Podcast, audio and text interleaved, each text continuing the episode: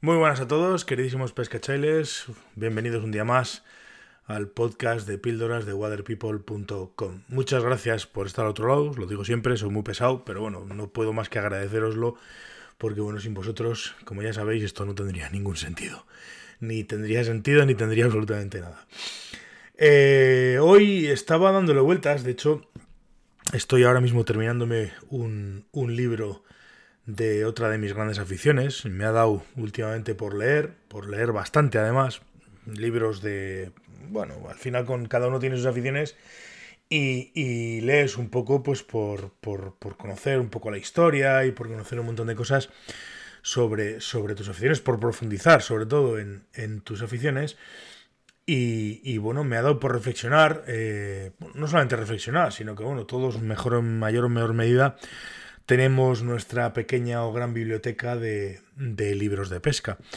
Eh, hace mucho, y yo no sé si será cierto o no será cierto este dato, pero sí que es un dato que me lo he encontrado varias veces y es bastante recurrente a la hora de hablar de literatura de pesca, en el que, bueno, siempre he entendido, siempre se me ha dicho, siempre hemos comentado que la pesca con mosca es después del golf la actividad eh, humana o el deporte o como lo queréis llamar, los que queréis llamar una cosa u otra, con, más literatura escrita en, bueno, escrita y publicada, evidentemente. Eh, yo no sé si este dato es cierto, pero bueno, sí que es verdad que por lo menos en, inglés, que es donde más, eh, lógicamente, mm, documentación y más libros y más publicaciones tenemos, pues existen un montón de libros de todo tipo, desde técnicas de montaje, desde técnicas de lanzado, iniciación, etcétera, etcétera, etcétera. Hay un montón de, de literatura escrita sobre, sobre, bueno, pues sobre todos los aspectos o casi todos los aspectos de la, de la pesca con mosca. Esto, básicamente, si tú tienes una... Yo me, da por pensar, ¿no? Y reflexionar.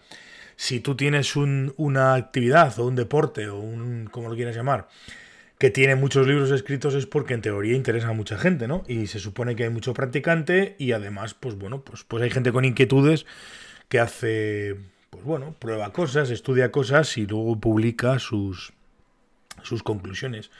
Desde, bueno, fijaros, desde los manuscritos de, de Astorga en España, por ejemplo, que es quizás el libro, el primer libro de montaje de moscas, pasando por los libros de Rafael del Pozo y llegando a los últimos libros eh, traducidos, incluso escritos por, por gente importante como, pues no sé, eh, Aitor, Coterón o el mismo Manuel Iglesias y compañía, pues en España también tenemos un montón de libros eh, muy interesantes. Fíjate, desde, ya digo, desde los tiempos del manuscrito de Astorga, pues, pues no ha llovido nada ni nada. y bueno, pues efectivamente, como digo, yo creo que los, la literatura de, pesca en este caso, pues, pues hace que, bueno, que la gente, o que sea algo atractivo porque siempre hay gente interesada en, en, un deporte o en una afición o en un, como lo queréis llamar.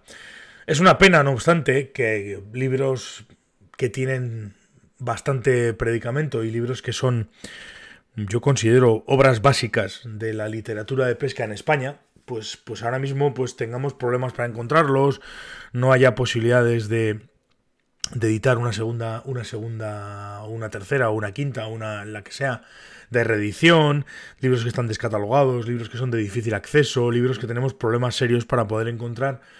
Y es una pena, es una pena muy grande porque, porque bueno, las nuevas generaciones pues también se merecen o tienen el derecho, entre comillas, de leer cosas que los demás ya hemos leído. Lógicamente, y alguno me va a salir diciendo, hombre, pero es que hay libros como por ejemplo el famoso libro de Rafael del Pozo, que contiene muchísimos errores. Sí, evidentemente. Errores va a tener muchos, y tiene muchos porque además Rafael del Pozo era, era, muchas cosas, pero desde luego entomólogo no era.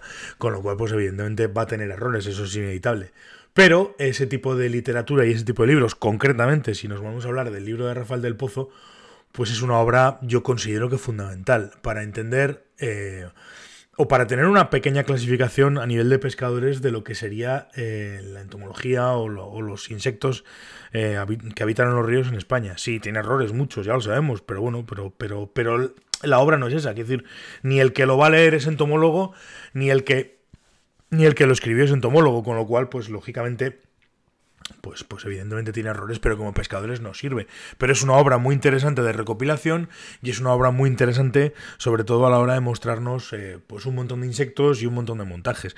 Ahora mismo me estoy acordando de otro libro parecido que tiene que ver también con montajes de moscas y con, y con perdón, con clasificaciones de insectos y demás, de, de que es un libro yo, bueno, yo lo he tenido varias veces, es un PDF realmente, no es que sea un libro editado, yo no, no me consta que esté editado, que habla sobre los insectos de los ríos del Pirineo. Es un libro muy chulo también. Eh, ahora mismo no me acuerdo del, autor. Lo voy a buscar y a ver si soy capaz de, de poneroslo en, las notas del programa, porque ahora mismo desconozco el autor y, me voy a volver loco para encontrarlo, no lo voy a conseguir encontrar.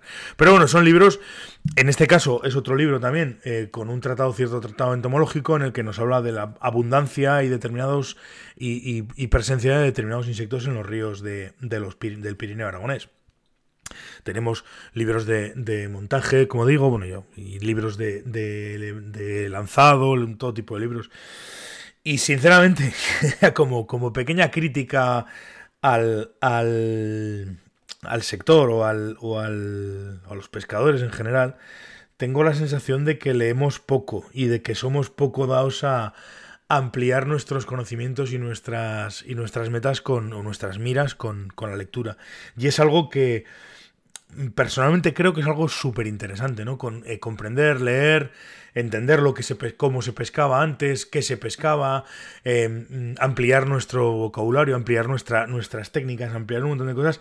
Y creo que es una pena que ahora mismo en España, salvo cosas muy concretas y, libros muy, muy particulares, que, ojo, encantado la vida de que siempre se hable de pesca, está claro. Pero creo que deberíamos eh, todos de como pescadores, ¿no? Una de nuestras, una de nuestras metas debería de ser, pues, pues, pues formarnos más, eh, teóricamente, incluso como, como pescadores, para, para, tener mejores bases. Y para eso la literatura, sobre todo, como digo, la, la, inglesa, es una pena que haya un montón de libros fantásticos en inglés que no tienen traducción y que no se van a traducir por motivos puramente, puramente de rendimiento y de rentabilidad es una pena y, a mí personalmente me da mucha pena. Pero bueno, hoy existe una gran cantidad de libros en castellano sobre la pesca con mosca y yo os animo pues a que los compréis y sobre todo a que los leáis. Porque leer es algo interesante y es algo que además nos va a hacer mejores pescadores, eso no tengo ninguna duda. En fin, chicos, un abrazo a todos muy grande. Mañana más, nos veremos, nos escucharemos. Gracias por estar ahí. Y nada, nos vemos mañana. Un saludo, pescachailes.